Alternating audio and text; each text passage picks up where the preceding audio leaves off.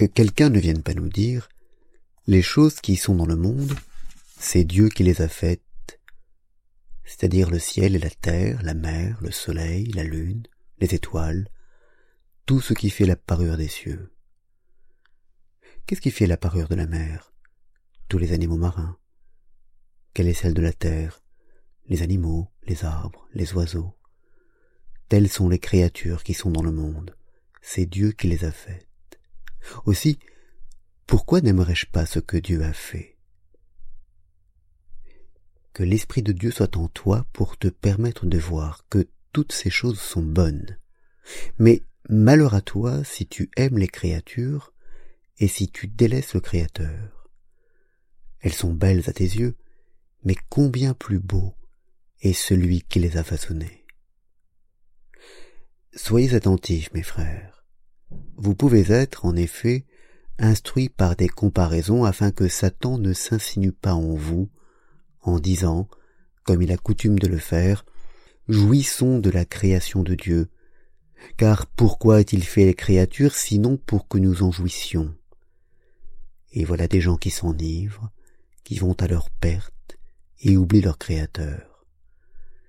Dès lors qu'ils usent sans mesure mais avec passion des biens créés, ils dédaignent leur Créateur. À propos de tels hommes, voici ce que dit l'apôtre. Ils ont adoré et servi la créature de préférence au Créateur qui est béni dans tous les siècles. Dieu ne te défend pas d'aimer ces choses, mais il ne veut pas que tu les aimes dans la pensée d'y trouver le bonheur parfait. Il faut que tu les apprécies et que tu les loues, mais pour aimer le Créateur. De même, frère, Supposez qu'un fiancé fasse pour sa fiancée un anneau, et que celle-ci préfère l'anneau qu'elle a reçu au fiancé qu'il a façonné pour elle.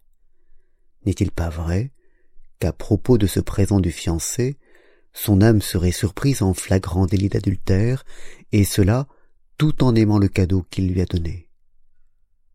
Bien sûr, elle aimerait ce que lui a offert son fiancé. Cependant, si elle disait Cet anneau me suffit, et désormais je ne veux plus voir le visage de cet homme. Quelle femme serait-ce Qui n'aurait en horreur une telle folie? Qui ne dénoncerait chez cette femme une âme adultère? Tu aimes l'or à la place de l'homme. Tu aimes l'anneau au lieu de ton fiancé. Si tel est ton état d'esprit, si tu aimes l'anneau à la place de ton fiancé, si tu ne veux plus voir ce dernier, il t'a donné un gage qui, au lieu d'engager ta foi, l'a détourné de lui. Si le fiancé offre ce gage, c'est bien dans la pensée d'être aimé lui-même dans ce gage. Ainsi, Dieu t'a donné tous ses biens. Aime celui qui les a créés. Plus grand encore est ce qu'il veut te donner, lui qui a fait ces choses. Mais, si tu les aimes et si, bien que Dieu les ait faites, tu négliges le Créateur, et si tu aimes le monde, ton amour ne sera-t-il pas tenu pour adultère? En effet, on appelle monde non seulement cette œuvre qu'a faite Dieu, le ciel, la terre, la mer, les choses visibles et invisibles, mais encore ce sont les habitants du monde que l'on nomme le monde, comme on appelle maison, à la fois les murs et ceux qui y habitent.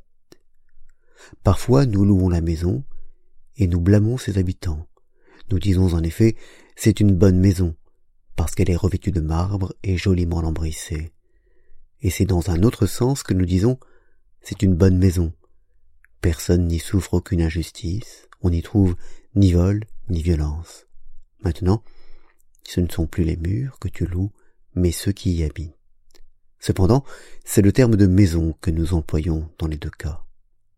En effet, tous ceux qui aiment le monde, ainsi appelés parce qu'ils l'habitent en l'aimant, de même que les hommes dont le cœur est en haut habitent le ciel tout en cheminant sur la terre dans leur chair, tous ceux qui aiment le monde, dis-je, sont appelés monde. Pour eux, ils ne possèdent que ces trois choses, la convoitise de la chair, la convoitise des yeux, et l'ambition du monde. Ils désirent en effet boire, manger, coucher ensemble, user de ses plaisirs. N'existe-t-il pas une juste mesure dans cet usage? Ou bien, lorsqu'on dit n'aimez pas ces choses, vous parle-t-on ainsi dans la pensée de vous interdire de manger, ou de boire, ou d'engendrer les enfants? Ce n'est pas cela que l'on vous dit.